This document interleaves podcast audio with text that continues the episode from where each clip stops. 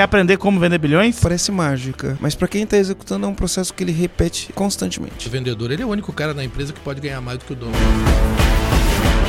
Está começando mais um podcast Empresa Autogerenciável. O podcast vai ajudar você, você e você que é dono de uma pequena ou média empresa a acabar com o caos na sua empresa através de uma equipe autogerenciável. Eu sou o João.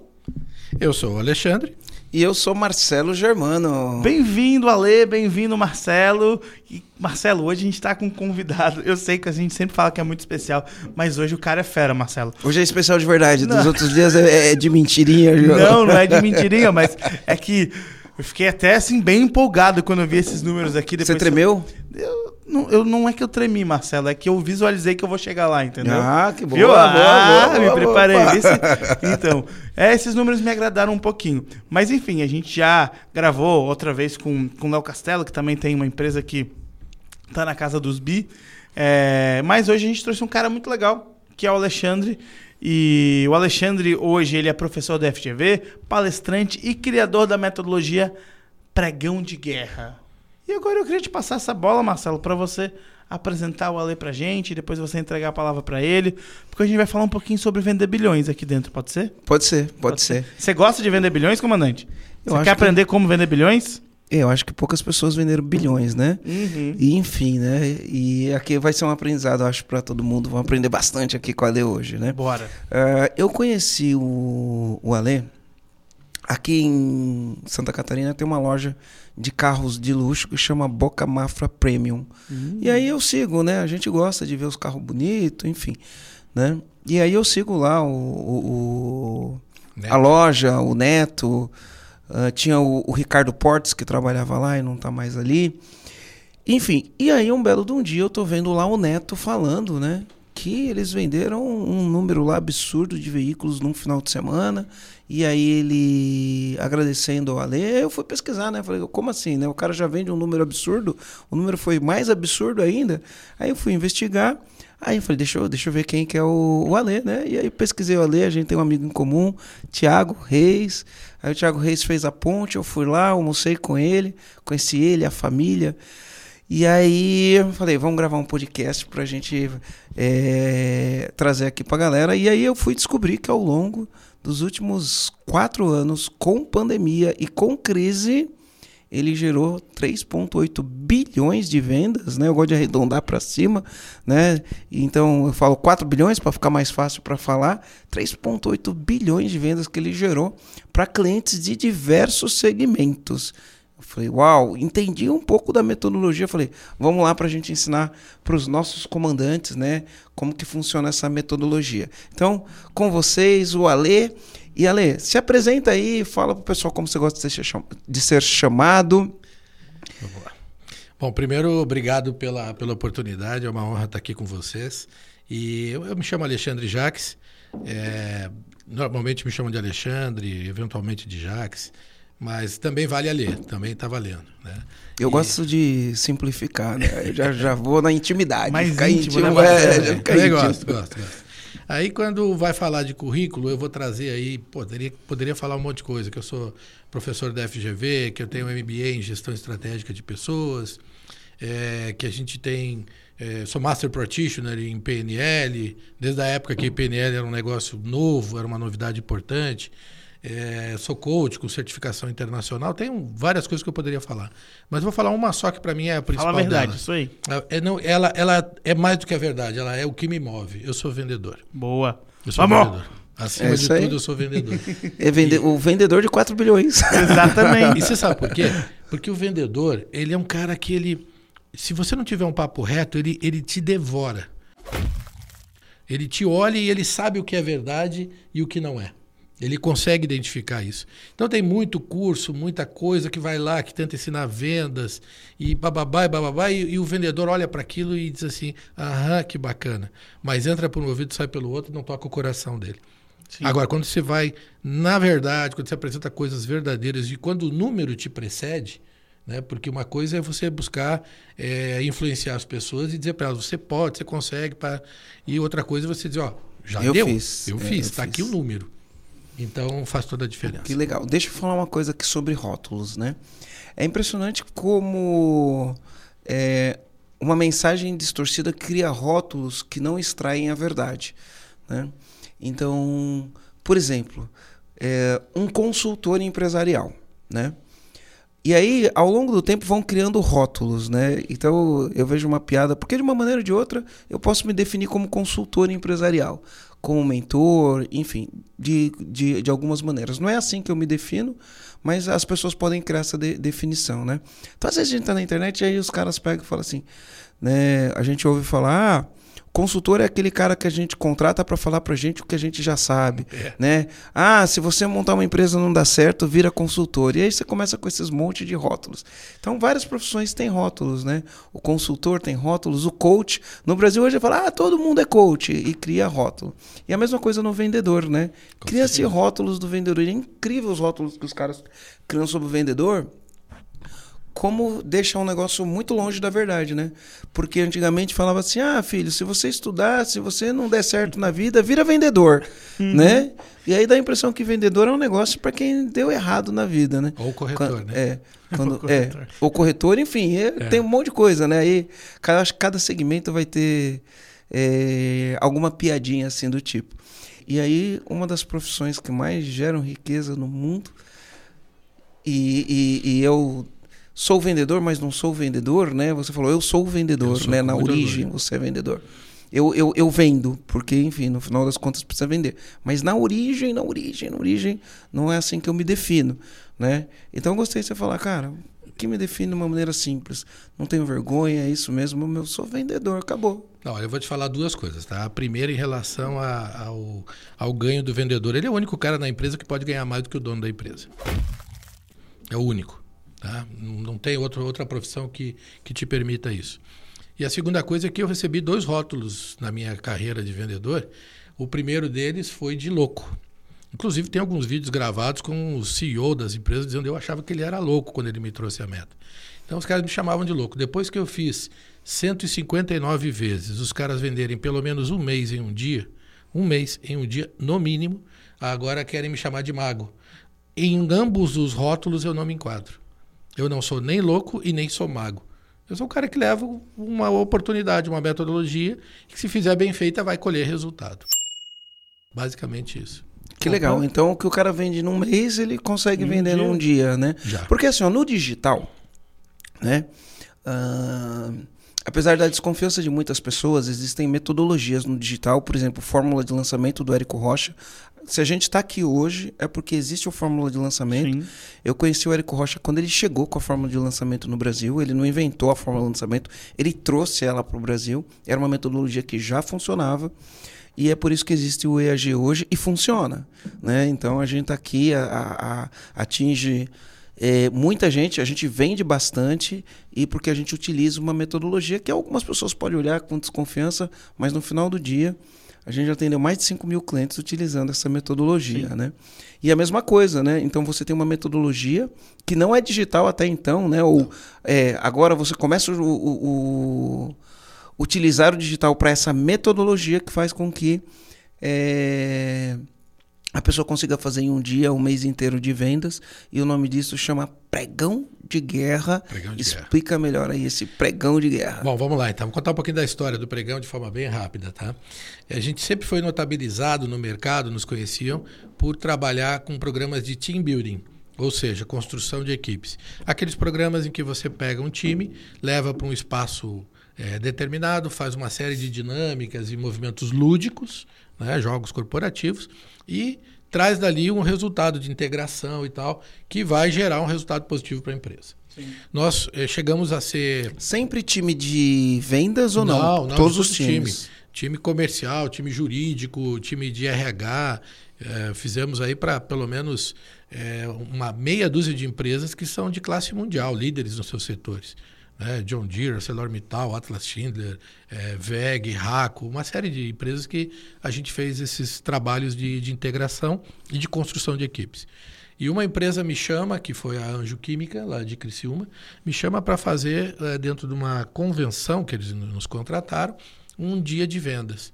Então já estava programado cinco dias de lúdicos, de competição, formação de equipe e tal, e ele queria um dia de vendas para pagar a conta da convenção. A meta era ousada, era vender 2 milhões de reais naquele dia. Né? Um número que nunca, nunca havia sido feito. E eu tomando banho, eu pensando o que, que eu posso fazer para esse desafio que o, é, o CEO me passou. E aí é, surge a ideia do pregão de guerra. Pregão porque é um processo que tem hora para começar, hora para terminar e uma oferta ali no meio. Então, bem típico de pregão de bolsa e tal. E guerra porque é uma temática em que ou você se enquadra, você se engaja e se motiva, ou na guerra você está morto. Simples assim. Né? Um, soldado desmotivado, despreparado, ele vai tomar, vai tomar tiro. E é importante informar que isso aconteceu há cinco anos atrás, quase seis anos atrás. Então não tem nada a ver com a guerra de hoje, não tem nada a ver com política, nada disso. Absolutamente não, não tem. É, não, é, é, bom você falar isso porque eu não tinha me tocado, porque é o que acontece. Às vezes a gente usa uma palavra na internet e aí a pessoa que está assistindo, ela só cata o contexto da palavra. Isso. E fala que é um absurdo, né? Então. É ah, que absurdo falar, usar o nome guerra, no momento tá dando guerra, tá se aproveitando da situação. Não. Então a gente já usava a palavra empresa sem caos. Hum. Quando veio a pandemia, todo mundo começou a falar de caos. Aí dá, dá aquela impressão de que é. É, a, gente está se aproveitando momento. do momento, né? Sim. Quando na verdade a gente já falava empresa sem caos há muito tempo. Então foi muito guerra, bom. O pregão de guerra briga com dois momentos, né? O momento político né? Sim. E briga também com a questão da guerra lá na, na Rússia. Na Rússia, na Ucrânia. Esperamos que esteja acabando. Né? Na verdade, o, o, a guerra que a gente trouxe, por que, que veio a questão da guerra? Porque é, eu me inspirei na ideia do jogo de tabuleiro War, onde eu tenho lá os continentes, Cara, cada time, isso. cada time representava um continente dentro da Anjo. E a ideia era que cada um fosse fazer um volume de vendas e valendo vendas, é, a premiação era a competição era por quem vendia mais. Que legal. E Cara, o resultado que foi que no final de um dia, nós não tínhamos vendido 2 milhões, mas a gente vendeu 12 milhões de reais. Seis vezes mais. É, 12 milhões. E aí a gente foi conferir e isso equivaleu a um mês de faturamento da empresa. E aí a gente chegou a tomar um susto no começo. Dizer, opa, o que, que eu fiz aqui? Que negócio é esse? O fato é que vendemos um mês em um dia. Será que isso é, tem como replicar em outros segmentos ou, né, enfim, fazer isso acontecer. Isso é uma empresa química, né? Ela é a quinta, quinta e sexto maior player de tintas do Brasil. De tintas. Tintas e produtos para, para o setor, tanto automotivo como de construção automotivo. também, né? E aí fomos testando em vários outros setores, em cada um que a gente fazia, batia um mês e um dia. Então a gente vendeu tinta, a gente vendeu carroceria de caminhão, numa história assim incrível em que nós Pegamos um estoque que estava quase dois anos parado, o mercado de caminhões estava 50% off, e a gente foi lá e zerou o estoque. Eram 171 pinos, porque carroceria de caminhão chama pino, né? Que tem o pino rei que engata no, hum. no, no, cavalo do caminhão. Então, a gente vendeu 171, é, 171 pinos em um dia, coisa que estava parada há quase um ano já. Perdão, quase dois anos, há 500 dias. Nós vendemos nesse mesmo dia dois meses de produção para frente e ainda vendemos 123 cotas de consórcio, que era para vender 10 para abrir, a gente vendeu 123.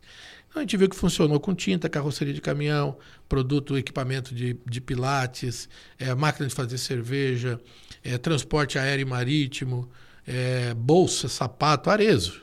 Arezo nós fizemos em, em uma quarta-feira do mês de maio, João, duas vezes o sábado de Natal, que foi o dia, é o maior dia de vendas do varejo duas vezes o sábado de Natal Caramba. numa quarta-feira de maio, tá? Imóveis, a gente arregaça de vender imóveis, assim, coisas absurdas. Mas como é que faz isso? Eu estou muito curioso. É, então. João, amor segura, Deus. segura aí. Tô muito ansioso, Marcelo. como é isso? Tô entendendo aqui o que a gente vai fazer para vender já o mês de, de abril inteiro amanhã, junto com o Alexandre. E a gente faz, a gente faz. Óbvio que tem, na prática, não somos nós que vendemos. Quem vende são as pessoas. Uhum. O que a gente faz é. Você faz o projeto para a empresa. É. Né? Vai lá, prepara o, o cenário. É, é, é, lógico que, como marketing, é muito bom que você fala assim, né? Um, um, um mês de vendas em um dia, mas é lógico que para esse um dia acontecer, você precisa de um planejamento, precisa Tem. de um projeto. Tem precisa estabelecer estratégia, precisa executar estratégia, precisa treinar as pessoas. Então é, você concentra, né, da hora que começa até a hora que termina para fazer um mês de venda, mas você tem um preparo antes, né? Os então... caras sempre me perguntam assim, Marcelo, qual é a mágica? Eu digo para eles, não tem mágica, cara, tem é muito trabalho. Muito trabalho.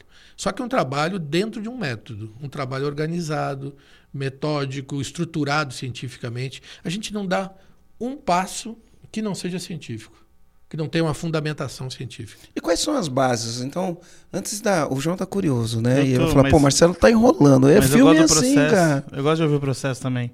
Você começa a assistir um filme, você tá louco pra saber como o filme termina, mas se o cara falar como o filme termina, A galera vai embora. aí né? acaba o filme e aí você fala, nossa, não teve graça, né? Então é Marcelo, coisa mas que, olha né? só, antes dele contar, iniciar o processo, né? Se você que está escutando a gente quer ouvir o final dessa história, você podia dar um like aqui no YouTube, dar um joinha nesse vídeo e já compartilhar, porque o Ale vai contar pra gente até o final. A gente é tão, tão íntimo, né? O Ale. O Ale vai contar pra gente até o final o que, que ele faz pra vender, ajudou os clientes dele a vender 3,8 bilhões nos últimos anos. Vender um mês e um dia. Então dá um like nesse podcast. Se estiver no Spotify, já tira um print. É, posta que você está ouvindo lá no Instagram, marca arroba Marcelo Germano e comenta aqui embaixo também no YouTube se você estiver assistindo a gente o que, que você mais gostou desse podcast. Só para já Legal. induzir a galera aí, Eu Marcelo. pretendo Ale- até o final, João, não quero te interromper, mas, mas eu pretendo até o final contar os segredos do pregão aqui para a tua, pra tua audiência. Então, quem ficar vai, vai ouvir os hacks, vai entender aí os segredos. Boa, legal. Gostamos. Que legal. Ale, então assim, ó, você fez a primeira vez, foi, no- foi um empirismo, né? Foi. Vamos foi fazer isso, vamos fazer isso e pum, aconteceu. Aí você fez uma engenharia reversa, falou, deixa eu ver o que aconteceu aqui. Exatamente. E aí você começou a esboçar a metodologia. Isso. Depois você replicou, replicou e foi ajustando isso para chegar Perfeito. onde você chegou agora. Quais são os fundamentos? Porque, por exemplo, eu falo que para ter uma empresa autogerenciável, você tem, a gente tem que ter seis fundamentos. No nosso caso é domínio pessoal, cultura, liderança, gestão, finanças e tração. São os pilares de uma empresa eh, sem caos. E aí a gente foi entender, né, os fundamentos. Quais são os fundamentos? Onde você se baseou para criar essa metodologia? Surgiu de uma noite que você acordou e teve uma ideia, ou surgiu de um- uma vida inteira? Enfim, Bom, acho que é importante a gente entender o seguinte: nada surge do nada. Sim. Né? É, Eu tenho. Eu, eu tenho mais de 20 anos de consultoria com grandes empresas de classe mundial. Eu conduzi planejamento estratégico de grandes empresas. Por exemplo, SC Gás aqui foi minha cliente, Tigre foi minha cliente, eh, Souza Cruz, fiz planejamento para o Banco de Nova York Mellon. Então, eh, como professor da FGV e como consultor do mercado, eu sempre tive muito contato com informações estratégicas e importantes. Tá? E aqui eu gostaria que você só me repetisse os seis fundamentos. É, domínio pessoal, cultura, liderança, liderança, gestão, gestão, finanças finanças e tração. e tração. Tração é como eu atraio clientes, como Muito eu converto clientes e compradores Pronto. e como eu faço esses compradores continuarem comprando de mim ao longo da vida. Você sabe quais são os fundamentos do pregão de guerra? Eles são domínio pessoal, cultura, liderança, gestão, tração e finanças. São exatamente os mesmos preceitos, os mesmos fundamentos. A gente pode dizer que eu tenho alguns fundamentos científicos envolvidos. Por exemplo, tudo que envolve o desenvolvimento, a, a capacidade da pessoa de ir além do que ela normalmente faz, isso faz parte do processo. Às vezes me pergunta assim, o que que você faz? Não, né? Você trabalha com o quê? Eu digo, "Ah, eu engano as pessoas. Eu disse, Como assim engano as pessoas? Não, é que eu, eu digo para elas que elas podem, elas acreditam em mim e elas vão lá e fazem. Muito mais do que normalmente fazem. Porque você vender um mês em um dia, exige que cada um faça o seu mês em um dia. Ou, ok, alguns vão fazer dois, três meses para compensar aquele que não fez. Mas, na média, a gente está falando de, uma, de, um, de um nível de produtividade que é fora da curva completamente fora da curva.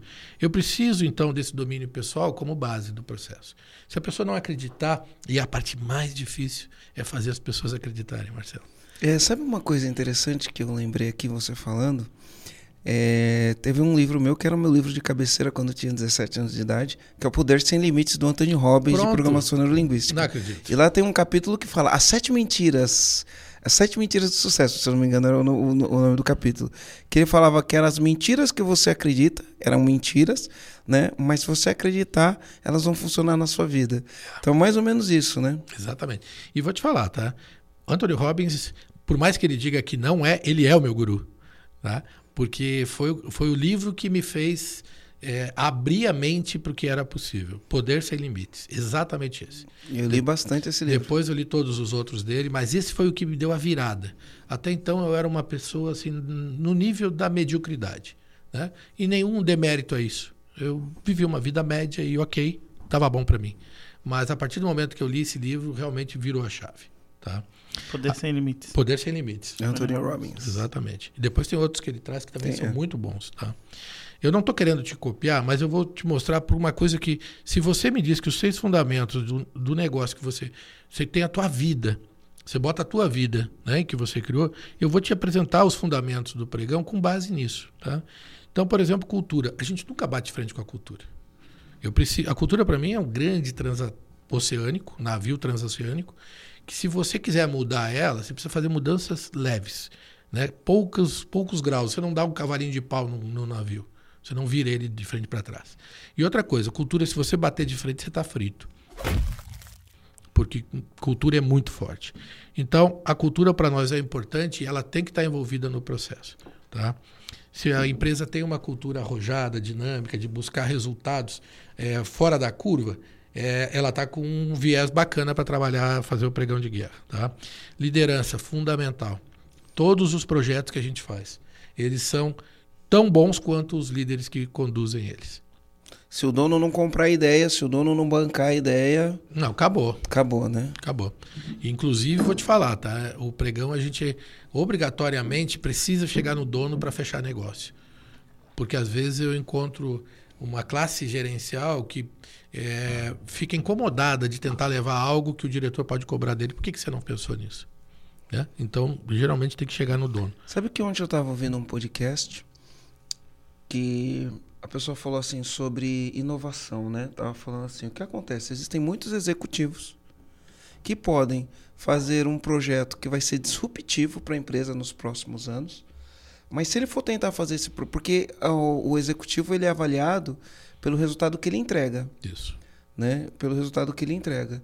E aí acontece, se ele tentar fazer alguma coisa e aquele negócio que ele tentou fazer não der resultado, ele não é ninguém ele não ganha nenhum louvor por isso, muito pelo contrário, ele pode perder o emprego dele. E aí entra a decisão de manter o emprego e a decisão de fazer um negócio que vai talvez, né, porque a gente nunca sabe, talvez mudar eh, a história dessa empresa, ele prefere manter o emprego dele, né? Ah, sem dúvida. Então, quando. Isso. Por isso que é importante ter o apoio do, enfim, de quem toma a decisão final. E na prática, quando você fala aqui como quarto pilar a gestão, gestão é fundamental para nós também, porque esse projeto ele é todo científico e é matemático. A gente usa muito a matemática reversa. Quanto é que você quer vender? Bacana. Quanto você vende num mês? Você vende, sei lá, um milhão? Vamos fazer um milhão num dia? O que, que precisa para isso? E aí você vai fazendo toda a conta reversa para chegar aonde precisa. Pior que o Marcelo vem falando isso várias vezes, Marcelo, que a gente quer vender um milhão no dia ainda, né? Ó, quem sabe, né? Olha a gente aí. não, A gente vai chegar lá. Vamos vai lá. chegar lá. É, o, o financeiro é fundamental porque se eu não tiver estrutura e aporte para fazer acontecer, às vezes os caras querem, por exemplo, o mercado que a gente mais vende hoje é o mercado automotivo. Sim. Se- na época que eu lancei esse projeto, eu- eu- me disseram que era impossível vender um mês em um dia. Primeiro. E segundo, eu vendia na época um ticket de 80 mil reais, o projeto. É, me disseram que nunca uma concessionária iria pagar esse valor por um projeto, seja ele qual for. E isso era cultural. Né? As concessionárias não faziam investimento dessa ordem. É, Até que eu entrei no mercado, fiz o primeiro, deu certo, explodimos para o Brasil e hoje é regra. Né? Então a gente acaba sendo, por ser líder nesse segmento, a gente acaba trazendo, eh, estipulando o valor de, de, de ticket máximo. Tá? Então o financeiro tem que estar junto, tem que botar dinheiro, senão a coisa não roda. Mas o cara bota dinheiro e recebe muito dinheiro. Essa é a diferença. tá? Ele ganha muito.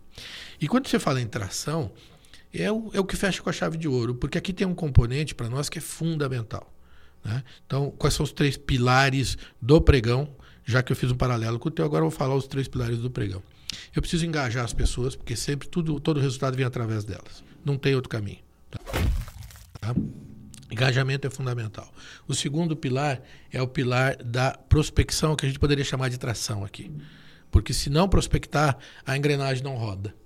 Você, na verdade, tem uma engrenagem que é a prospecção, a outra que é a venda, elas têm que andar juntas, senão a coisa não vai. Então, prospecção é fundamental, tração na tua linguagem. E o terceiro pilar é a conversão.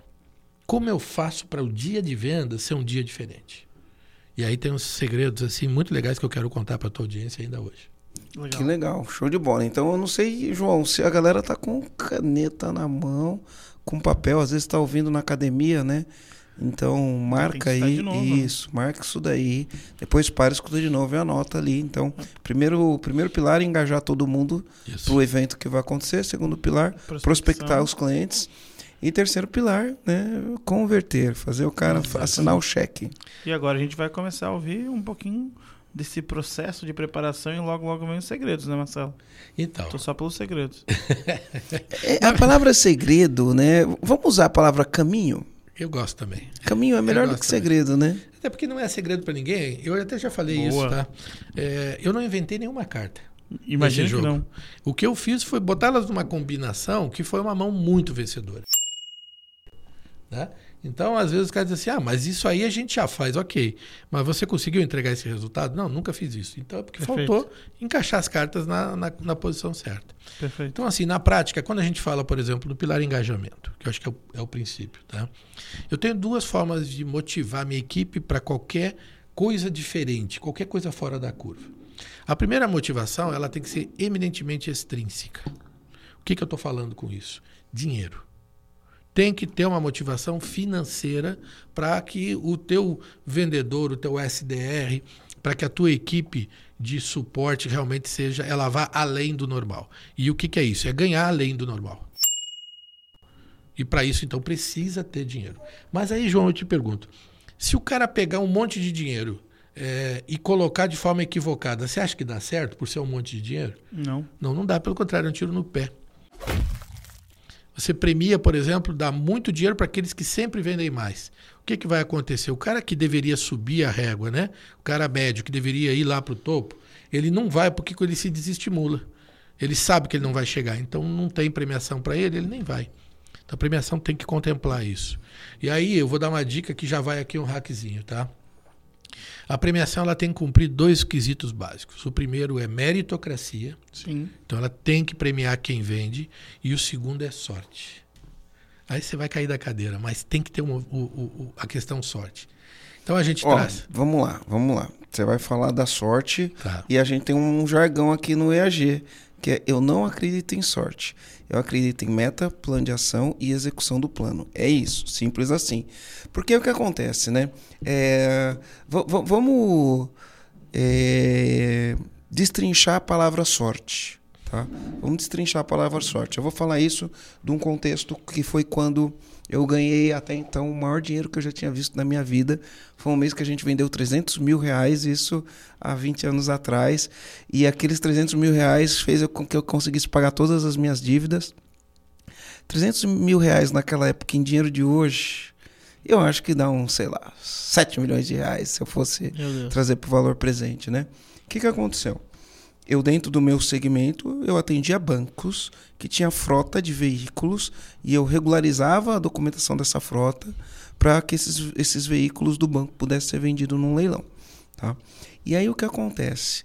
Esses bancos tinham uma frota cada vez maior porque não se dava jeito na documentação. E aí eu entrei num dos bancos, a gente já estava tra traçando esse caminho. Naquela época, os bancos não eram obrigados a regularizar o veículo antes de vender, eles podiam vender é, o veículo é, sem regularizar. Só que isso dava muito problema. Então, quando eu entrei no banco, é, já tinha três despachantes lá. Já tinha três despachantes lá. E aí, quando eu entrei, que eles me mostraram o problema, que eu olhei o problema, eu falei, cara, não acredito que ninguém resolveu isso aí. Os caras olhando pra minha cara assim, como assim? Eu, cara, não acredito, ninguém resolveu isso pra você ainda. Ele falou, não. Falei, isso eu resolvo. Eles olharam para mim, né? Tipo, quem que é esse doido aí, né? Quem que é esse doido?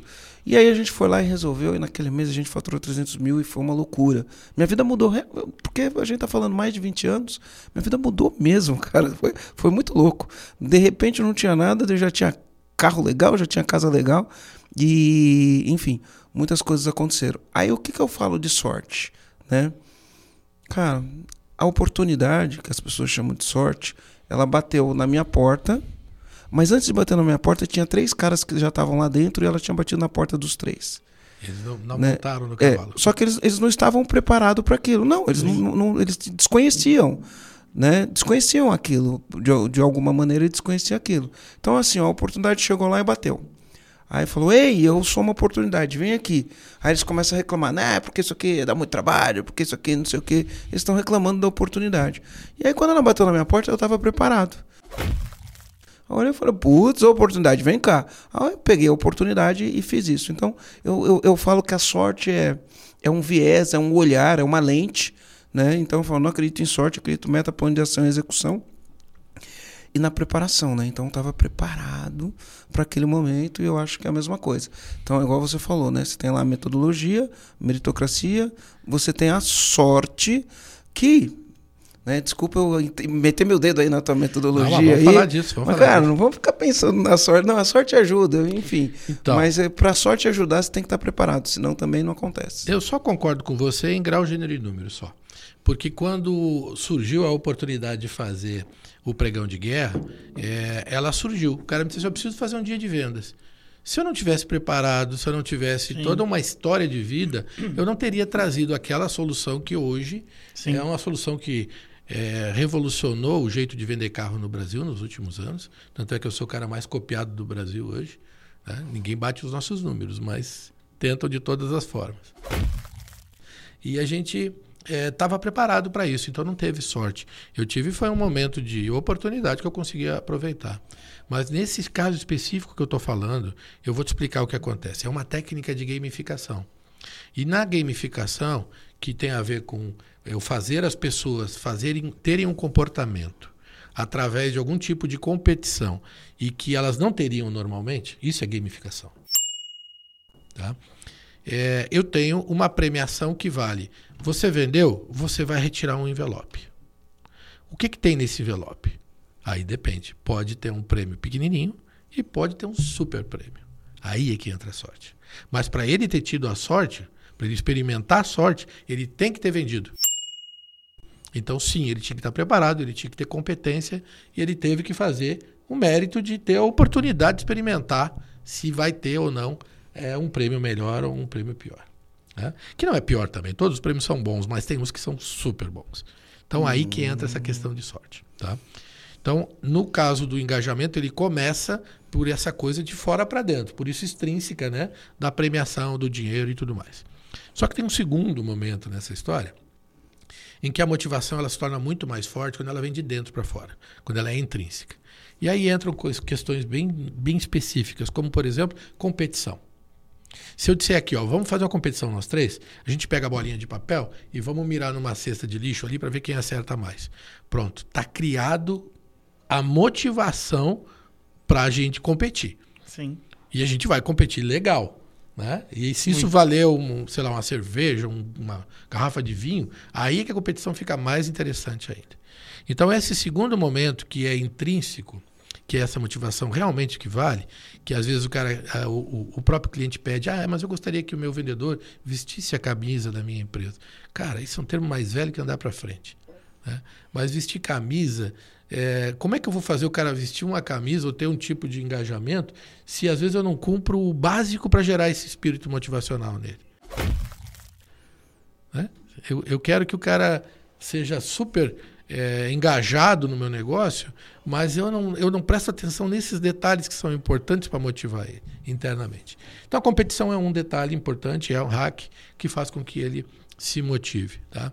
E aí depois sim, outras coisas como a própria, é, o próprio reconhecimento da vitória do cara, do resultado que ele fez, sabe? Às vezes uma coisinha simples, cara, um bottom, cara um bota, um troféuzinho. Tem, tem uma, um fato que a gente conta que é o seguinte: tinha um CEO de uma empresa em Novo Hamburgo, uma empresa de calçados. E esse CEO ele tinha o hábito de dar bombom. Ele pegava um bombom sonho de valsa e dava para a pessoa que normalmente batia uma meta ou que tinha um resultado diferente, que tinha alguma coisa especial. Entregava um bombom para essa pessoa. Passado algum tempo, ele começou a notar que as pessoas pararam de comer o bombom para deixar em cima da mesa. Não mais, não para comer, mas como um troféu Troféu. um troféu de reconhecimento. Ó, o meu CEO me deu um bombom porque eu fiz alguma coisa legal para a empresa. Então essa questão do reconhecimento é fundamental e ela às vezes não custa quase nada. Tá? Então, esse é o primeiro pilar, que é o pilar do engajamento. E aí, uma coisa que eu acho que é importante é a gente entender, cara, se eu quero ter um resultado diferente, eu tenho que fazer alguma coisa diferente. Eu tenho que fazer alguma coisa diferente. Então, é, ter muito cuidado com a forma como eu vou criar a premiação, porque aquilo que a gente estava falando, João, é pura verdade. Se premiar errado, é melhor não premiar. Né? Então, fazer um balanceamento legal na premiação, é, encontrar maneiras de descobrir o que, que é importante para a minha equipe para poder fazer uma premiação que mexa com ela. E ter uma estrutura de gamificação. Tem que ter competição. Competição saudável, competição que não, é, não canibaliza a empresa. O que, que é uma competição que não canibaliza a empresa? É uma competição que tem regras e que obrigatoriamente são cumpridas. E o cara não pode furar o olho do outro. Não, não pode. E aí a liderança tem que ser muito firme, a liderança tem que ser dura, mas ela tem que ser justa. Né? Então, enquanto você tiver justiça, o Lawler já dizia isso, um dos fundamentos do engajamento é esse, né? da, da, do comprometimento. Você pode ser duro, mas você tem que ser justo. Então, se você promove quem não merece, Sim. você perde a equipe. Se você demite quem não foi, quem não merecia ser demitido por alguma razão pessoal, você perde a equipe. Agora, se você for firme com alguém que descumpriu uma regra que era bem conhecida, estava estabelecida, a equipe fica com pena do, do, de quem saiu, mas não, você não perde a, a admiração e o respeito da tua equipe. Né? Perfeito. Então, esse é outro componente que tem a ver com liderança e que faz parte também do trabalho que a gente faz, né? que envolve é, o, o, próprio os, o engajamento. É, o engajamento das pessoas. E aí vai entrar lá no terceiro pilar, que é desenvolvimento. Mas aí, na hora certa. Então a gente falou aqui do primeiro pilar, que era engajamento, Isso. que envolviam algumas coisas intrínsecas e extrínsecas. Isso. Extrínseca é o dinheiro, o prêmio financeiro sorte, pela venda. né? E o intrínseco é o que você faz para motivar as pessoas. E dentro Uhum. do que você faz para Competição. motivar a pessoa, gera competição, gamificação. Isso. Mas tem que fazer isso num sentido de justiça para uma pessoa não furar o, o olho da outra. E aí Exatamente. criar um, um outro problema. Né? É. Porque, enfim, se não tiver ninguém regulando o negócio, você vai ter um problema. E aí depois você vem com. Então, beleza, você prepara o time, você tem um plano ali para fazer tudo, cria a campanha, uma campanha interna pro time, né? uma campanha pro teu time de Isso. venda. E aí cria uma campanha, tem um plano geral, e aí uma parte do plano é isso. Fez isso, começa a prospectar Tem um os segredinho clientes. antes. Ah, tem tá, tem um então segredinho antes que agora vem um hack legal. Que é o seguinte: a gente derruba as paredes da empresa. Como assim? Não há conta. divisória. Barreta? A gente derruba as paredes. história. Não há divisórias na empresa. Quem pode vender? Pode vender o teu SDR, pode vender, o teu closer pode vender, a tua menina da faxina pode vender, a tua menina do financeiro pode vender. Todo mundo pode vender e todo mundo ganha com isso. Isso foi outro, outra, outra quebra de paradigma que a gente fez. Mas Quando como é que você vocês faz- treinavam essas pessoas para todo mundo do vender? mesmo jeito que treina um vendedor. Exatamente do mesmo jeito. O que, que acontece? Quando você faz uma campanha, é praxe nas empresas que uma campanha comercial só premia a equipe comercial. E nós quebramos esse paradigma. A gente envolveu a empresa inteira. Então você imagina que se nós tivéssemos que levantar a tua caminhonete, por exemplo, a caminhonete deve pesar umas- umas 4 toneladas, 3 toneladas, Não sei se pesa tudo isso, Não não. sei, mas a é minha acho pesadão. que pesa, acho que deve, deve pesar 12,5, João. Não sei. Bom, que Deixa eu descobrir aqui. O fato é que pegar o teu carro entre nós três, nós não, não levantamos. não ele. levanta. Mas se a gente pegar aqui 30 pessoas do teu escritório, a gente, 1.800 quilos. A gente 1.800. levanta. Se nós pegarmos 30, 40 pessoas aqui, a gente levanta ele com um dedo. Todo mundo com um dedo a gente levanta. Com dois dedos a gente levanta ele. Por quê? Porque divide o, o esforço. A mesma coisa no pregão de guerra. Então, quando a gente fala, faz a matemática reversa, puxa, precisa ligar para quantas pessoas para fazer esse número? Não importa. Se for fazer só com a equipe comercial, não dá conta. Mas, Mas se eu envolver todo mundo, dá conta. Porque sobra uma fração pequena para cada um. E aí esse é um grande segredo do processo. A gente disse que quebra a parede. Então envolve a empresa inteira, não só o time Inteira. comercial. eu já tive eventos, a gente fica muito forte no mercado automotivo. Eu já tive eventos em que o, vende- o- o preparador de carros, que era um cara fora da curva, um moleque assim, super dedicado, antes do evento ele passou duas semanas estudando os carros, ele virou vendedor. Ele vendeu no dia três carros, mais do que muito vendedor vende, e ele foi convidado a ser vendedor. Eu tive eventos em que a recepcionista foi convidada a ser vendedora porque tinha vendido quatro carros em um dia. Então, a gente abre a oportunidade para aquelas pessoas que a gente nem imagina que tenham é, perfil ou competência para entregar o resultado. E a gente só descobre isso dando oportunidade para as pessoas. Da mesma forma que descobre gente ruim no processo. Gente que você esperava muito e que entrega pouco. E aí é uma oportunidade de fazer asepsia no grupo. Mas isso é outra história. Legal, mas sabe que isso falou é legal? Porque quando a gente faz os lançamentos, a gente coloca os especialistas para fazer atendimento. E uma coisa que é legal que acontece do, do ponto de vista do, do, do recurso humano que a gente tem, do ser humano que a gente tem, é que muitas vezes esse ser humano ele tem uma crença limitante Tem. em relação à capacidade dele.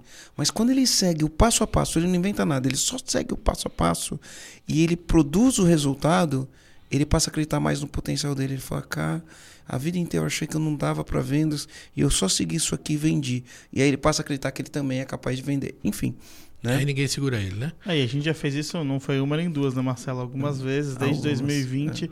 A gente vem treinando pessoas que nunca venderam na vida para vender em uma determinada campanha, quase como se fosse um pregão de guerra, pelo que eu estou é, entendendo, é né? que a gente faz. Uma Como campanha bem específica, para um momento bem específico, onde a gente envolve o time inteiro, não todo mundo vendendo, mas onde a gente envolve o time inteiro. A empre- toda empresa tem bonificação se a gente chega no resultado, não é só os consultores de vendas. Isso. E a gente treina essas pessoas em, em alguns dias, em um método, e essas pessoas elas vendem e passam a acreditar ainda mais que elas podem vender.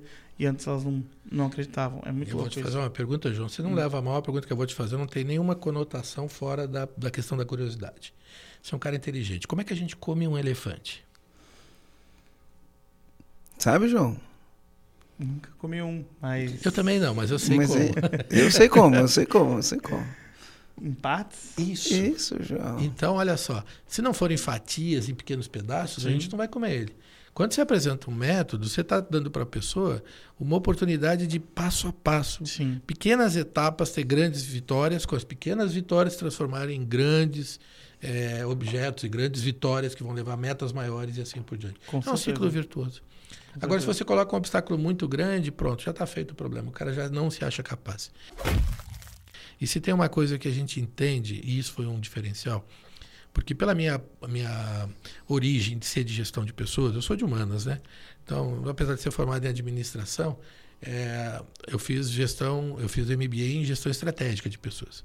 Então tem a ver com entender de gente. Eu sou um, um estudioso da, da psicologia e especialmente de, de conceitos como economia comportamental, que Legal. envolvem decisões é, é, de neurociência aplicada. E aí, o que, que acontece? Quando a gente descobre isso, a gente entende que as pessoas têm muita crença limitante, muito, lixo. Muito. Muito lixo que impede ela de enxergar assim, ó, um metro para frente.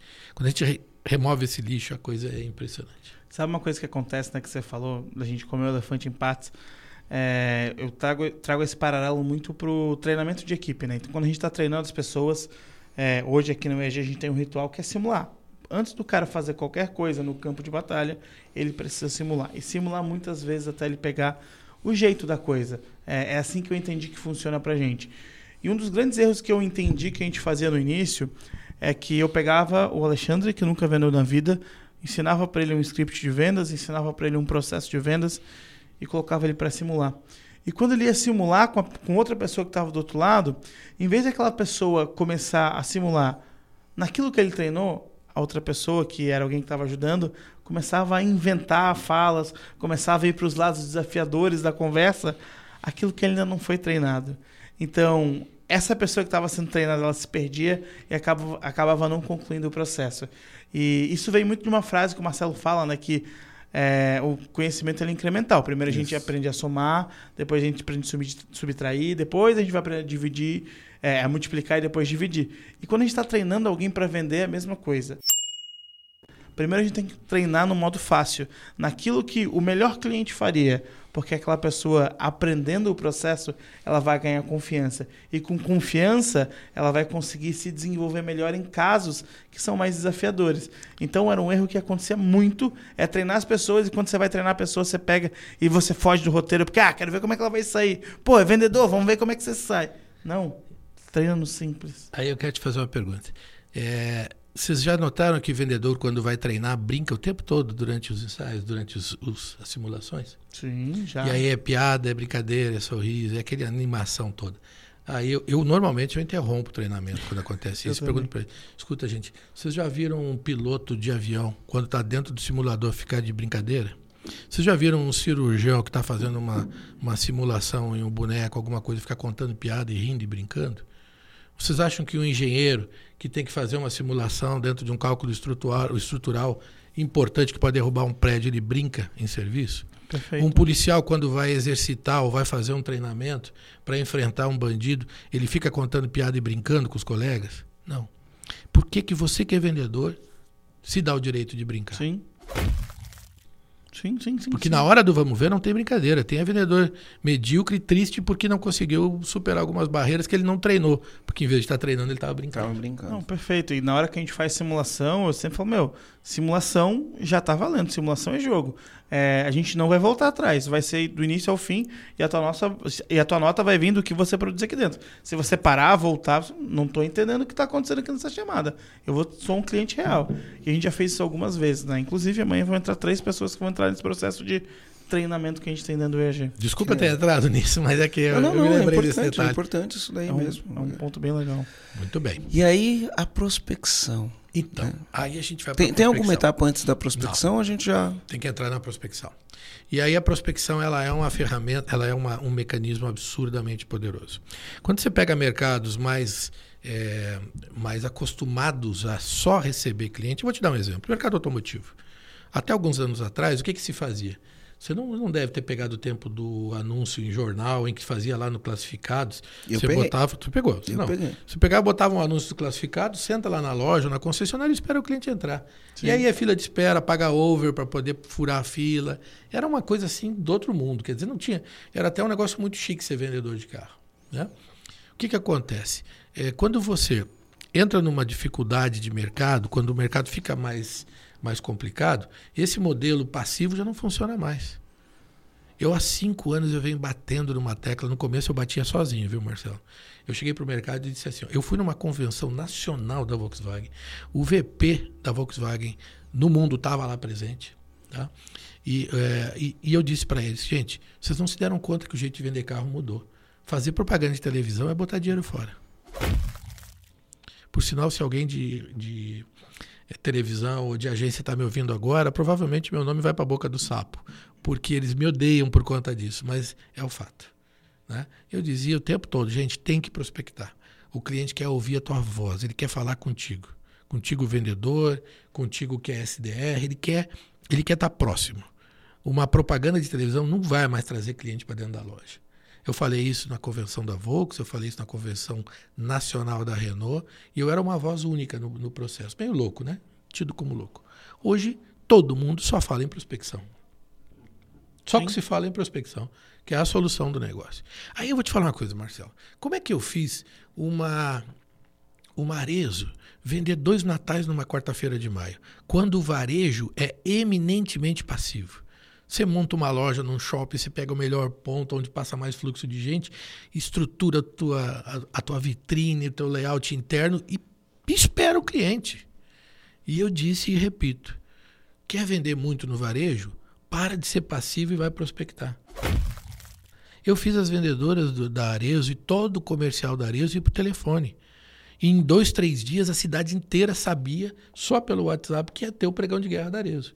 Óbvio que uma marca forte como a Arezo ajuda muito. Sim. Né? Ajuda muito. Mas o fato da gente ter prospectado, eles não gastaram um centavo de mídia. E a gente fez esse resultado. Duas vezes o sábado de Natal. As lojas dos shoppings, nós fizemos em cinco shoppings e uma loja de rua. Ali na Felipe Schmidt. As lojas dos, dos shoppings, cara, as outras todas vazias. E nós com fila de espera na porta. Nós tinha fila no caixa que saía quase para fora da loja, porque o caixa não dava conta de atender o fluxo de cliente que tinha ali. Então a gente, a prospecção, ela não é só para quem é, tem por natureza prospectar, né? Produtos que naturalmente se vende prospectando, é para todos os produtos, varejo, indústria, comércio, serviço, todas as áreas, todos os segmentos. e a Então- gente experimentou em todas. E aí, por exemplo, né, a, a gente aqui no, no, no, no modelo que a gente está fazendo, a gente, a gente não faz uma prospecção, a gente utiliza o que a gente fala de inbound marketing, a gente não faz outbound. O que, que é um inbound? O cara entra no nosso funil, vê um conteúdo nosso, baixa algum material, a gente convida ele para uma sessão estratégica, ele vem para a sessão estratégica e na sessão estratégica a gente ajuda ele a ter clareza de onde ele quer chegar, a gente mostra para ele quais são os obstáculos que atrapalham ele, a gente mostra para ele que se remover aqueles obstáculos vão aparecer oportunidades, quais oportunidades são essas, ao ver as oportunidades, o cara fica energizado e ele sai de lá energizado. E é lógico que no final disso tudo, a gente faz uma oferta para ele, para ele poder uh, tomar a decisão é, se ele vai acabar com o caos da empresa dele ou não. Então a gente só ajuda ele a tomar a decisão.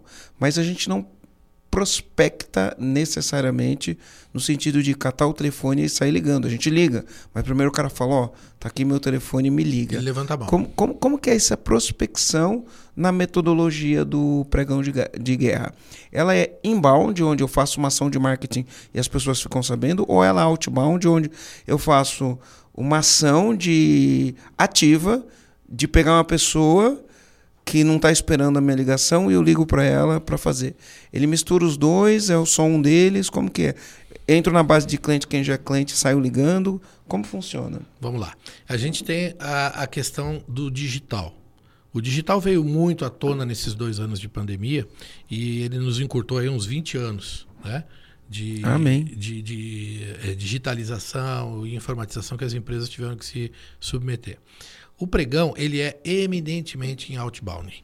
Ele não é um processo digital. Em que pese o fato de que muitas vezes ele começa no digital. Então eu vou lá e, e aciono, o João vê uma, uma postagem minha, se interessa, acaba entrando numa LP, numa landing page que vai levar para um convite do evento, mas ele vai lá na loja no final do, da conta para experimentar o carro, ou enfim, para conhecer o imóvel e fechar negócio. Isso serve para carro, para imóvel, para tinta, para. Tudo. Rigorosamente tudo. Eu só não vou vender no, no modelo do pregão aquele produto que, se eu der um desconto, não vai mudar a curva de demanda. Por exemplo, carburador de Kombi. Ah, estou fazendo uma promoção de carburador de Kombi. O dono da Kombi vai trocar o carburador porque está mais barato? Não, não você vai trocar, trocar se, se ele precisa. Isso. Então é, ali não vai funcionar. Mas todo o resto que tem é, é suscetível à variação de preço e de oferta. Todo a oportunidade, produto, aproveitar uma oportunidade. Todos os produtos que são suscetíveis à oportunidade eles vão, eles se enquadram no pregão. Então assim, a, a gente quando começou o pregão ele era 100% outbound. Aí, quando entrou, eh, entrou a pandemia, a gente teve que começar a digitalizar muito mais. Então, o, o movimento de inbound começou a ficar forte. Hoje, ele é misto. Ele funciona nas duas, com as duas situações. Eu costumo dizer assim, por exemplo, pegando o exemplo de carro. É, eu sempre quis ensinar o cara a pescar, eu não queria dar o peixe. Muitos concorrentes nossos davam um peixe pro cara. Diziam assim, ó, eu vou pegar os leads, vou ligar e te entrego cliente na porta. Pura mentira. A maior parte das vezes era mentira. É, o cara não tem engajamento com a empresa, não, não entende a cultura, não, não e o vendedor, o, tá é. o vendedor que não gosta de prospectar, ele acaba ficando confortável, porque só chega o lead para ele. Sim. Aí o que, que a gente fez? A gente agora, em função da pandemia, a gente tem dois movimentos muito fortes.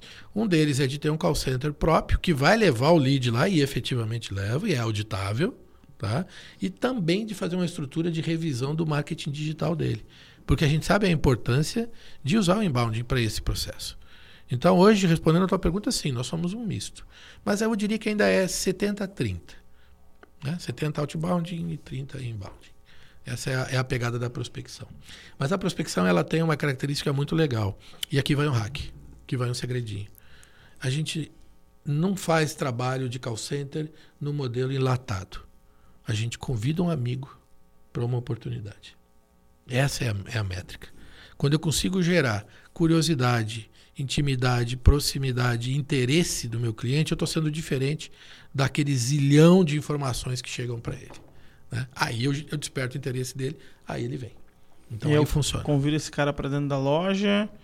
É, ou para dentro do ambiente que eu esteja fazendo, seja uma, uma inauguração de, de um condomínio ou de algum empreendimento ou uma loja de carros, como você falou, que é a sua especialidade.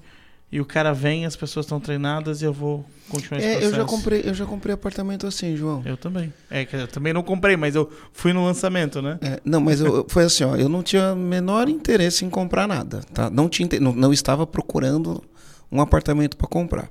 Aí recebi um convite Né? E aí falou, pô, o projeto parece interessante. Eu vou para conhecer o projeto, mas não tinha o menor interesse em comprar. Né? Não estava procurando imóvel para comprar. Não tinha o menor interesse. Quando eu cheguei lá, eu olhei e falei, ah, isso aqui eu não posso perder, tenho que comprar. E acabei comprando, já comprei Tem imóvel assim. Tem oferta do dia, né? Enfim. É assim, ó, vamos lá. É lógico, é lógico, né? É, tem que deixar bem claro que é assim, né? Eu não tinha, não estava procurando nem nada, né? Mas era uma oportunidade e eu diversifiquei o meu investimento para aproveitar essa oportunidade desse Pronto. imóvel porque, porque o jeito que ela me foi apresentada era fazia muito sentido. Eu falei, vou colocar isso aqui no meu portfólio. Mas eu não tava, eu não, não era a pessoa que precisava, porque às vezes o cara vai anunciar só para quem precisa comprar, né? Mas eu não era o cara, por exemplo, que estava precisando comprar Apartamento. Apartamento. E isso pode acontecer com carro também. Perfeito. Enfim, eu posso estar procurando um carro e eu vou lá porque estava procurando ou não. Eu recebo um convite, porque vai ter um monte de carro legal e aí falo, deixa eu ver. Assim, a, a gente tem, a, quando a gente faz o trabalho do pregão de guerra, a gente tem assim números fora da curva. Vou te dar um número só. Tem uma empresa de São Paulo, uma construtora de São Paulo, que tem um projeto no Rio de Janeiro. Eles construíram um, um conjunto de, de- de apartamentos, eh, lofts, né, apartamentos pequenos, e que também são integrados a um hotel. Então tem um pool né, para entregar. um- uma torre é do hotel, misturada com apartamentos, e outra é só apartamento residencial. E esse projeto, ele tinha vendido 90% dele no lançamento, quando a Petrobras estava no auge. Aí vem problemas políticos, Lava Jato, e a Petrobras sofre muito. E com isso a cidade de Campos dos Goitacazes, que é no Rio de Janeiro, também sofre. O mercado imobiliário da cidade cai em 95%. Aquele empreendimento passou quatro anos sem vender um único apartamento, nenhum apartamento. Pelo contrário, só distratando. Ou seja, quem comprava estava cancelando a compra. Foi, João, foi assim um caos. Nós entramos, fizemos um trabalho, dura mais ou menos um mês de preparação e fizemos um dia de vendas. Nós vendemos 126 unidades em um dia. 126 unidades. Eles não vendiam um apartamento há quatro anos. Então isso mostra o quanto quando você entra. Aí já estou falando do terceiro pilar, que é o dia de compra, a experiência de compra totalmente diferenciada. Então ali a gente teve esse resultado. Vou dar um outro exemplo para vocês. Eu fui o cara que fiz a, uma concessionária virar uma balada. Eu trouxe esse, esse movimento pela primeira vez.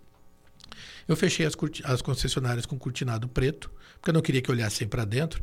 E aí eu confesso que eu tirei essa ideia da Apple. Né? Lançamento de Apple é sempre fechada a cortina. Eu tirei essa ideia dali, fechei toda a concessionária, nenhum cliente entrava sem convite. Então era um evento VIP. Aí o cara disse, mas se o cara que está passando quiser entrar, não tem problema, eu convido ele na hora. Mas ele não vai entrar só para dar uma olhada. Ele não vai entrar só para dar uma olhada. Ele vai entrar cadastrado, porque o dado dele vale ouro. O dado dele é uma mina de ouro. Se ele tá passando a Covid dele na hora. Eu convido ele na hora, não tem problema, ele vai chegar lá. Agora, é, ele entra, quando ele entra, ele vê som alto, carro colocado de uma maneira estratégica, ele vê fumaça, é, pessoas felizes. Isso foi uma coisa que falaram para mim, Alexandre, você trouxe de volta a alegria de vender carro na concessionária. Então é um movimento que é, ele contamina a pessoa. Então a gente que é animal, que vive dentro de um processo né, de, de eh, comportamento de bando e que é extremamente influenciado por efeito manada, quando você está ali e vê uma pessoa celebrando uma compra num nível de alegria absurdo, em que a concessionária inteira para para aplaudir aquela compra, o teu cérebro desesperadamente diz assim, eu quero isso também. Eu quero isso também para mim. Então a tomada de decisão que poderia estar naquela, na, naquele, sabe, aquele rancinho do tipo, ah, eu preciso pensar, não, a tomada de decisão acontece de forma mais rápida. Na verdade, ela já aconteceu, mas ela se evidencia de uma forma mais rápida. É, é- é muito legal esse paralelo que dá pra fazer muito com, com o período de lançamento, né? Porque o período de lançamento, quando a gente faz aqui no EAG, todo mundo fica numa expectativa muito Isso. alta. Os consultores de vendas que, nossa, eles estão só pelo período de lançamento. Isso. E o próprio cliente que a gente vende, né? Por ter muitas vendas num fluxo tão rápido, ele fica ouvindo muitos sinos, né? Que a gente bate sino quando vende, né? Ele fica ouvindo muito sino que tá acontecendo, ele também quer entrar nesse. Ele, É, quer, ele quer tocar o sino ele também. quer tocar é. o sino também. Pra ser uma conquista dele. Não, vou falar assim, eu quero tocar o sino também. Exatamente. Você sabia que, é por- muito legal isso. que, por exemplo, eh, nós vendemos também software nesse modelo? Nesse modelo, nós fizemos. Vocês conhecem a Exact Sales? Conhece Sim, Exact Sales. Aqui em Floripa a gente usa o Spotter. Pois é. Nós fizemos a Exact Sales vender 18 sistemas em um dia. E eles só me deram o, o lixo deles, só me deram os clientes descartados. E a gente converteu 10% da base de descartados deles. né? Então, eu estou tentando lembrar do nome do CEO lá, ele vai ficar bravo. Orozco. O Theo, o Theozinho. O Theo, é, ele me causou, me lançou um grande desafio. E a gente vendeu, cara, um mês e um dia. Né? Foram 18 sistemas. Eles nunca venderam isso naquela época, né? agora não. Mas naquela época eles nunca tinham vendido isso, nem em eventos de, de três dias, que é aquele evento do, do Summit, né? Da, da É, Resident Summit. nunca tinham vendido esse volume. E a gente conseguiu, com a, com a equipe de pré-vendas dele, a gente conseguiu bater esse número que foi espetacular. Ele, eu tenho um vídeo dele gravado dizendo que ele teve o ROI de cinco vezes. Isso é um outro detalhe importante, né? Quando eu fazia team building, eu nunca sabia qual era o ROI. Eu nunca sabia. Um dia um consultor me disse assim, o dia que você descobrir como calcular o ROI do teu trabalho para o teu cliente, você fica rico. Né? Hoje eu posso te dizer, eu tenho o ROI na frente, eu sei o ROI, eu sei exatamente quanto vai vender e normalmente em 99% das vezes a gente vende aquilo ou supera aquela quantidade. Então ele tinha razão. Que legal. E aí, por exemplo, no caso da Exact Sales, você trouxe as pessoas para um lugar, para um evento, como foi? Não, foi tudo meio à distância mesmo. Foram, acho que uns três ou quatro clientes foram no evento, foram lá dentro da própria Exact, a gente transformou aquele espaço deles e foi uma, uma loucura, os caras ficaram encantados, os que foram lá compraram e os outros compraram à distância. Porque um software, ele, eu, eu não consigo chegar para você e dizer assim, olha aqui o meu sistema, João, você está afim de comprar? Te interessa? Vamos fechar, tem uma oportunidade legal. Não, eu preciso te encaminhar o sistema, você tem que testar o sistema, Sim. você tem que passar por comitê de não sei o que, comitê de não sei o que lá. No caso específico da Exact, eles já tinham negado, você já tinha me dito, não, não quero. Foi para o lixo. Aí eu fui lá no lixo, te busquei, te, te reaqueci e depois eu gerei uma oportunidade. Aí eu disse para você, ó, "Ge- ô, ô, João, dia tal eu vou te fazer uma oportunidade, uma, uma, uma oferta diferenciada. Você já pega aí o quanto você precisa para dar um ok, até onde você tem de limite, faz aí o teu estudo, porque quando eu te der essa oportunidade, você tem que fechar no dia. Ah, mas eu preciso passar por comitê, preciso passar por não sei. Já aprova antes. Vê até onde você pode ir. A partir dali eu vou te dar o número. Se, nós- se bater, bateu. Se não bater, é- continuamos amigos. E Como é assim- que fica o papel do- dos, dos vendedores, né? Do time de vendas nesse- nessa estrutura? Porque você falou lá no início que todo mundo vende, Todo mundo. a gente treina todo mundo, é, mas tem prioridade para o time de vendas, não tem prioridade. Como é que funciona essa estrutura no, no dia, né? No dia D? No dia D, os vendedores são as estrelas do show. Todo mundo trabalha para eles darem o show. Toda a empresa trabalha para trazer o cliente e o vendedor converter. Então, ele- esse, esse vendedor é óbvio que ele vai ter um treinamento diferenciado em alguns pontos, especialmente no que diz respeito à conversão, que é o terceiro pilar. né? A gente usa técnicas de economia comportamental. né? Às vezes eu vejo palestrantes, instrutores dando eh, dicas importantes de vendas, dicas que a gente sabe que funcionam, mas que na prática são muito pouco aplicáveis. A gente usa coisas muito, muito concretas, muito, muito práticas. Você mesmo. consegue dar um exemplo para gente? Consigo. Existe um conceito de economia comportamental que é um viés cognitivo e que erroneamente é chamado de gatilho, gatilho mental, tá? que tem a ver com aversão à perda. Eu vou te dar um exemplo. O cliente, quando chega na loja, ele ganha na porta um cheque de mil reais. A gente fez isso. Pronto. Ele ganhou aqueles mil reais. Só que aqueles mil reais é para ele gastar em acessórios. Ou seja, se ele comprar o carro, aquilo vale dinheiro. Se ele não comprar o carro, ele devolve aquilo. Então isso gera nele uma vontade de não perder. O nosso cérebro, João, ele gasta. Atenção ao hack. Essa é a hora de fazer aquele barulhinho legal. No... que você- Comando, atenção ao comando. é, o plim aquele. O nosso cérebro gasta duas vezes mais energia para manter algo que já é nosso do que para conquistar algo que a gente não tem. Duas vezes mais energia. Então, a gente tem também um outro artifício que é o dinheiro cenográfico. Dinheiro cenográfico. Então eu pego, eu tenho, cada vendedor tem um bolinho de 10 mil reais de dinheiro cenográfico que é igual ao dinheiro de verdade. né? Se a minha equipe fosse rápida, ela já pegava no bolsinho de fora ali o, dinheiro cenográfico para mostrar para vocês. E aí o que acontece? Eu estou negociando contigo e eu te digo assim, Marcelo, olha aqui, nessa negociação você está ganhando é, tantos mil reais, dois mil reais, três mil reais de benefício. E em vez de eu escrever num papel, eu te entrego, eu mostro para ti o dinheiro. O teu cérebro olha para aquele dinheiro, materializa, porque ele não percebe que não é verdadeiro, é, ele materializa aquele ganho e ele já até imagina como vai gastar. E você já se enche de dopamina. Né? Você já fica todo influenciado, a decisão está praticamente tomada. Mas aí você vai fazer um. Vamos fazer, Marcelo. Fazer um monte de dinheiro e entregar para os comandantes. Fez, não, fazer o dinheiro mesmo, Marcelo. Não, mas na, na, na, na imersão a gente fez. A gente Aí fez o cheque, eu assinei o cheque. Não, mas vamos fazer Ah, em dinheiro, fazer em notas. Em dinheiro, notas. O cara chega lá para comprar com a gente, eu dou um bolinho aqui para ele, aqui, Aqui. ó. Dinheiro. Meu Deus do céu. Você olha aqui, diz que é dinheiro. Está escrito aqui, ó. é, cédula sem valor comercial. Então isso aqui não vale nada. Mas não é dinheiro falso, é dinheiro cenográfico, tá? Então eu tô falando para você, ó, Marcelo, você está ganhando 4 mil reais. Pronto. E eu vou te dar mais mil reais de sei lá o quê, na negociação. 5 mil reais é o teu ganho. Tá na mesa. Opa, me dá aqui, deixa eu pegar o meu. na mesa. Uau, que Eu isso aqui. Agora tem um detalhe. Olha que legal, cara. É Pois muito é, legal. eu tô João, você ganhou outros 5 mil. ficado. Sim. Aí o que, que João. acontece? Chega num ponto que você me diz assim, "Ah, eu preciso pensar. Não sei, eu tenho que ver, eu tenho que falar com alguém. Por favor. Esse dinheiro vale enquanto você está na mesa. Se você levantar, esse dinheiro já não é mais teu. Nesse momento, o teu cérebro enlouquece. Ele diz assim: Não!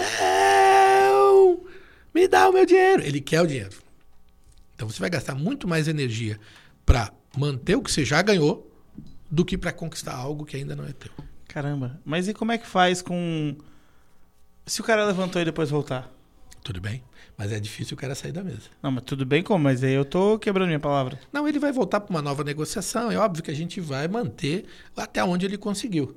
Né? Mas é aquela história. A princípio, o fato dele perder faz com que ele decida rápido. Ó, vou te falar uma coisa. Aqui no EG a gente não volta atrás nessas decisões, né? A gente fez uma. eu Vou contar essa história rapidinho. A gente fez uma oferta especial agora na última turma.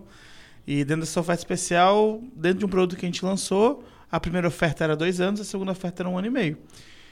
E o cara perdeu a oportunidade de dois anos e ele chegou na mesa de negociação e falou pra mim, João, eu só fecho se for dois anos, senão eu não fecho. E eu expliquei, olha, se você, eu entendo a tua necessidade, o teu desejo, mas eu quero que você entenda que o valor do produto é X e se você não aproveitar a condição de 18 meses, na próxima vez que esse produto for pro ar, você vai ter que pagar esse valor aqui, ó, que era o dobro, não o dobro um pouquinho mais. E eles não, mas eu só fecho se for dois anos. Eu dei- Aí a gente fala, então você vai rasgar o cheque? É, então você vai rasgar Então esse cheque. mostra o cheque pra ele, você quer rasgar o teu cheque? Você vai perder esse cheque. E ele bateu o pé, bateu o pé, saiu da mesa, foi embora. Acabou o evento. Ele viu que eu não ia mudar a opinião, ele voltou lá. Tá, vai lá, vamos lá, 18 meses. E comprou. Foi a última venda da, da UNIEG que ele fez, foi dele. Agora tem que fazer um paralelo aqui que quando eu digo que ele, se ele levantar, ele perde aquela negociação, é dentro do prazo do evento. É dentro do prazo do evento. dentro no nosso caso Tá. também. Quando É. O bate- cheque ele tem data de validade. A gente faz um cheque Isso. que tem data de validade. Não, é, por exemplo, ele saiu, foi tomar um café e voltou para a mesa. Eu Vou continuar Ah, negociando com tá. ele. Entendi. Agora, ele foi embora e disse: Não, é, eu- aconteceu isso no Rio de Janeiro. No Rio de Janeiro, no Rio de Janeiro o, o carioca tem aquela coisa de ser malemolente e tal coisa, né? Porra, Aí, meu irmão. Aí tinha um cara saindo, eu fui fazer o resgate dele e ele chegou para mim e disse assim: Não, eu eu vou voltar segunda-feira. Eu disse: Não, mas segunda-feira já não vai mais ter essa oferta. E aí ele disse assim: Não, eu, eu, eu consigo, eu venho aqui no dinheiro, eu compro por esse valor. Eu tenho certeza. Bem assim, cheio de manebolência. Eu, me eu dei o trabalho de pegar o telefone, ligar para o presidente da empresa, para o dono do grupo. E eu perguntei para ele, fulano, estou com um cliente aqui que diz que segunda-feira volta e compra pelo mesmo valor. Você vai fechar com ele? E o cara respondeu, eu não posso usar o termo que ele usou, mas ele disse, nem a pau. Nem a pau, tá? Eu não gastei a grana que eu gastei nesse evento para fazer condição na segunda-feira, de jeito nenhum. Tá? Aí tá, desliguei e falei para ele, ó, eu estava no Viva Voz, né? Eu olhei para ele ele olhou para mim e disse assim, eu vou entrar de novo lá para dar mais uma conversadinha. Ele estava indo embora, voltou para fechar negócio. Por quê? Se você disser que não vale, que passou daquela hora, fechou o pregão, não tem mais oferta, e você no dia seguinte fizer a mesma oferta, você não faz um segundo pregão. Você perde a credibilidade. Ah, isso isso É. acontece com a gente, porque o que acontece? é verdade, mano. Tem, tem muito, muito, muito comprador, quero- tem, tem muito, muito cliente. Tem muito cliente que ele acha o seguinte, ele pensa assim, eu duvido. Vamos supor que a tua, a tua oferta acaba no domingo, né? Aí tem muito, muito comprador que fala, eu duvido que se eu vim aqui na segunda-feira ele não vai me vender. E aí o que acontece? vender. Você precisa manter inte- integridade. Tem. Você mantém a integridade. Tem. Então, acabou, acabou. No outro dia o cara aparece, não vende. Perfeito. Né? E, e muitas vezes o dono da empresa ele fica na tentação de falar: ah, não, vamos fazer mais essa venda aqui. Você sabia Não, que esse vende, cara vai vender pra ti? É. Esse cara vai vender pra ti. Porque ele vai ficar tão brabo, tão brabo, que ele vai chegar e vai, dizer- vai falar mal de você no começo. Só que o dia que você disser, ó, tem uma oferta pra você e é hoje. Ele é o primeiro a dizer pros amigos dele, ó, cara, vai, porque senão você vai perder mesmo. É, a gente faz isso de uma outra maneira, o, o Ale, porque a gente faz assim, ó. A gente fala, é, o nosso treinamento é só para quem é dono, dono de empresa. Tem que ser o dono. A gente vende pro dono.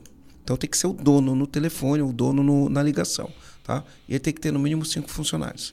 Às vezes tem um cara que não é o dono, é o diretor, é o braço direito, ele vai falar, duvido que o cara não vai vender para mim. Uhum. A gente não vende. Ou às vezes o cara não tem cinco funcionários, ele tem três, tem quatro, ele entra na ligação e fala, duvido que não vai vender para mim. A gente não vende. E o que, que acontece quando a gente faz isso? O cara passa a ser meta dele, se o cara não tem, Ter. né? Ter. Aí o cara cria uma meta. Uma, olha que legal. O cara cria uma meta de ter cinco funcionários ou de faturar tantos por mês, porque a gente tem duas regras: faturamento e número de funcionários. Ele cria essa Ser meta dono, né? Pra, e- e- ou, ou, ou ser dono, ou virar sócio, porque às vezes ele é o braço direito, mas não está no contrato social. Ele cria essa meta para poder fazer. Que legal, né, cara? É legal Não, isso, né? Isso Muito legal. acontece. Isso vem porque a gente segura na palavra, a gente não faz, a gente não faz. E é legal, sabe por quê, Lê? É, dentro de uma das estratégias de vendas que a gente tem, o cara ele paga uma taxa de reserva para ter direito a conversar com a gente. E, e tem gente que paga, ah, vou pagar para ver se eles vão realmente me, me excluir. E, cara, a gente exclui. A gente, putz, vou devolver teu dinheiro. Por isso que a gente já utiliza até uma plataforma que facilita essa devolução do dinheiro, porque a gente tem 10, 15% de pessoas Cara. que a gente devolve. Que legal. E olha, olha que interessante, João. Muito do que ele falou aqui no, no método pregão de guerra, a gente já faz aqui na, Uhum. na nossa empresa, tanto nas vendas por telefone quanto nas vendas em evento, né? Em evento a gente faz muito isso daí. E foi aquilo que você falou, né? Eu não inventei nada, eu juntei um monte de coisa e fiz Uhum. isso daí. Mas a gente sabe que fazer isso exige planejamento, né? Com certeza. Então, o dono da empresa ele pode olhar e falar: olha, eu vou engajar minha equipe, cria campanha, cria uma gamificação, cria um prêmio, é, que ele é direto, vendeu, vendeu tanto, ganha tanto, cria um prêmio que ele é uma surpresa. Ó, sorteia uma coisa aqui e opa, você pode ganhar X ou pode ganhar Y, e aí você cria aquele lance do, do jogo em si, né? Que desperta emoções, né? Cria dopamina e tudo mais. Aí você faz o trabalho coordenado. Opa, deixa eu prospectar, deixa eu fazer uma campanha de marketing aqui para trazer as pessoas. Cria um, um, um evento, as pessoas gostam de evento. É, você falou que as pessoas erroneamente usam o nome de gatilhos, né? Mas enfim, dentro da, da metodologia do Cialdini, ele chamou isso de gatilhos, né? Então você cria os gatilhos para as pessoas quererem entrar ali, cria um evento que as pessoas querem estar ali porque elas sabem que vão ter outras pessoas lá e querem participar do evento. E aí nesse evento você utiliza algumas técnicas, né? Não, não, não teve invenção nem nada. Mas quando você coloca, igual você falou, né? Comer um elefante, vamos comer por partes, né? Você coloca um, um pedacinho de cada vez, qual que é o teu ROI disso daí? Então, é difícil da gente calcular, mas você tem que ver que a gente fez de 1 a 15 meses em um único dia. Os eventos no campo imobiliário foram na faixa de 4 a 15 meses. O, a Orcegups, empresa que vende monitoramento e contratos de vigilância, vendeu 10 meses em um dia. Foram 700 contratos. Eu tenho o vídeo gravado aqui é, do, do diretor falando, o Gilson, né? Falando, gente, nunca vi isso no mundo. Nunca aconteceu isso no mercado, eh, mercado de segurança no mundo. Mas deixa eu fazer uma referência em relação aos gatilhos que você falou. Muitos são gatilhos mesmo. Alguns são só viés cognitivo, que são erroneamente chamados de gatilho. Tá? Erroneamente não vai, é, é o nome popular da coisa, mas também passa. ok. É um rótulo, né? É um um, rótulo. rótulo. que se criou. Sem problema. Agora, pegando a ideia da estratégia, só para você ter uma referência como isso dá para a gente perceber, a gente fez esse ano quatro eventos nacionais. Dois para Peugeot e dois para Citroën. Eu não vou falar em números porque eu tenho um NDA que não me permite, tá? Mas eu vou te dizer assim, ó, no caso da Peugeot, nos, na- nos quatro eventos nós batemos recordes da América Latina de vendas. Nunca se vendeu tanto, nos quatro. Um atrás do outro, tá? É, no evento da Peugeot, no primeiro, nós tínhamos uma meta e nós fizemos quase três vezes o volume da meta. Tá? Foi um número assim totalmente impressionante. E aí você vê dentro dos grupos, como foi nacional, a gente consegue perceber pelos números de cada região, de cada regional, de cada concessionária. Uh, a gente vê aqueles grupos que se planejaram mais e aqueles que não se planejaram, que tentaram só surfar na onda. Sabe qual foi o resultado, João? Quem planejou mais vendeu muito mais. Não foi pouco mais, foi muito mais. E eles trouxeram o número para cima, compensando aqueles grupos que ficaram, deixaram para a última hora, não acreditavam muito, enfim. Então, sim, o planejamento é fundamental para a gente colher o resultado lá no final.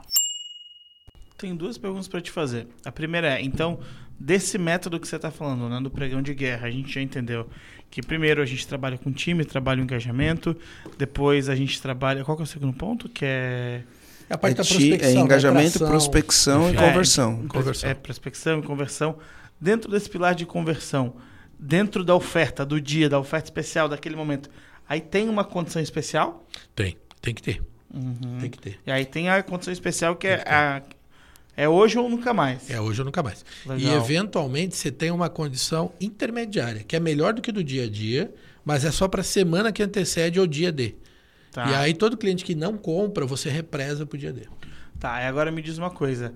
É, essa condição, como é que o cara que está ouvindo, como é que ele pode calcular essa condição especial? Qual que é o racional que ele tem que... Aí o, entra no o, pilar que ele for financeiro, né? É, é qual que é o racional que ele vai ter que utilizar para é, entender, putz, quanto que eu preciso vender é, para poder fazer sentido esse número? Das tuas boas práticas, o que, que você pode deixar de comando para quem está ouvindo a gente? Eu vou dizer que tem duas respostas para isso. Uma, em que ele vai fazer um cálculo que seja matematicamente viável para ele, financeiramente viável, para ele trocar margem por volume. Sim. Ele vai fazer uma conta. Tá? Então ele vai poder ver quanto ele pode é, ser agressivo nesse desconto. E a segunda é que às vezes nem precisa tanto desconto. Pode ser uma coisinha mínima, mas tem que ser diferente do dia a dia. Mais o gatilho e do como, evento mesmo. Exato. E como a gente não. Ó, outro segredinho, tá? Vamos lá. A gente não anuncia preço. Eu tenho que deixar o meu cliente curioso. Então eu nunca vou anunciar preço. Eu vou anunciar que eu vou fazer o melhor negócio para ele. Mas eu não digo quanto. Aí vocês dois vieram no evento. Você é um negociador contumaz, um negociador que me extraiu, me sugou meu sangue. Eu perdi margem contigo. Mas você é um negociador apaixonado. Você já deixou vazar que é apaixonado pelo negócio. Eu consigo fazer uma negociação melhor contigo. Que legal. Ou que aí, legal. aí, uma coisa compensa a outra. Mas, Ale, já que a gente é íntimo, deixa eu te fazer uma pergunta. Me conta uma coisa. Como é que esse método ele impacta depois? Porque é muito lindo. Eu venho, faço esse projeto, eu vendo para caramba é, num período de tempo curto, ou às vezes num dia, né, como você costuma fazer. E depois, como é que isso impacta é, no depois? Vai gerar uma dependência de os clientes quererem é, um segundo pregão de guerra, é, ou não? A gente consegue se adaptar e continuar vendendo? O que, que eu tenho que falar? Quais são os argumentos que eu tenho que utilizar?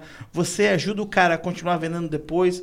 Como é que funciona? Primeiro eu quero te parabenizar pela pergunta, porque realmente essa é a pergunta que 10 em cada 10 clientes me fazem. E eles ainda vão mais longe. E o antes? Não só o depois, mas e o antes? Porque normalmente cria um certo represamento. Né? Em geral, uma semana, três dias antes do evento, a gente para de vender. E é proposital esse represamento. Né?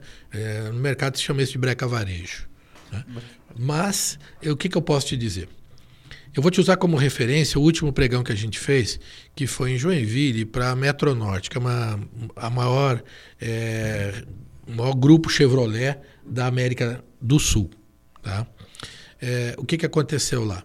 Na semana que antecedeu o pregão, eles venderam 91 carros. Não vende isso numa semana, às vezes é a venda de um mês.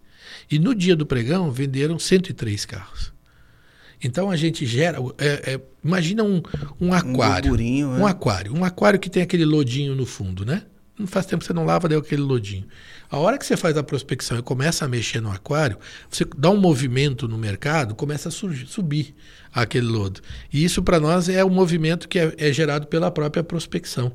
Então você aumenta a venda no antes, você tem uma venda estarrecedora no, no, no, no dia do pregão, no dia D.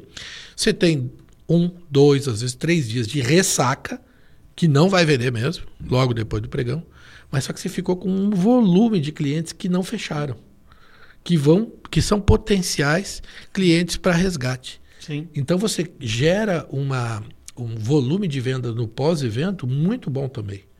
Então é, é espetacular o depois também. E aí tem uma vantagem adicional que é o legado. Qual é o legado que fica? O legado do empoderamento, o legado da estratégia, o legado dos. Puxa, se a gente fez um mês um dia, a gente pode subir a régua, né? Da nossa meta mensal. Né? O legado da estratégia, da organização, da liderança e tudo mais. É, tem um, tem um ponto que é muito positivo, né? O Marcelo sabe disso, que eu sempre comento, é que os benefícios de a gente fazer lançamento, eles são muito grandes porque gera a energia no time, mas gera também a confiança. Como Isso. o lançamento ele tem uma alta conversão é, comparado ao que a gente faz no dia a dia, esse cara, quando ele deixa de converter 40%, 35% no dia a dia e passa a converter 70% numa campanha específica, ele volta para o dia a dia com muito mais confiança, muito mais preparado. E o alto volume de vendas, ele consegue identificar quais são, foram as coisas que ele fez certo para fazer aquelas vendas para tentar replicar. Então, é, essa energia é muito importante. A gente fez um puta de lançamento aí é, no fim do ano passado, foram é, 4,7 milhões de vendas em duas semanas, duas semanas e meia. E o time saiu muito motivado de lá, com muita energia. Então, foi, é, muito, é muito engraçado, mas eu tinha um time de consultores que é, estavam no início ainda, né? Todos estavam sendo formados, mas chegou no dia do lançamento, a pessoa que tinha a menor performance no time comercial teve a maior performance no lançamento. E saiu do lançamento, ela foi. Essa pessoa teve a melhor performance no mês de março, teve a segunda melhor performance no mês de janeiro, em fevereiro que ela ficou um pouco abaixo, mas Você é, ela criou um deu monstro. sequência, exatamente. Você criou um monstro. Convertendo cada Legal. vez mais.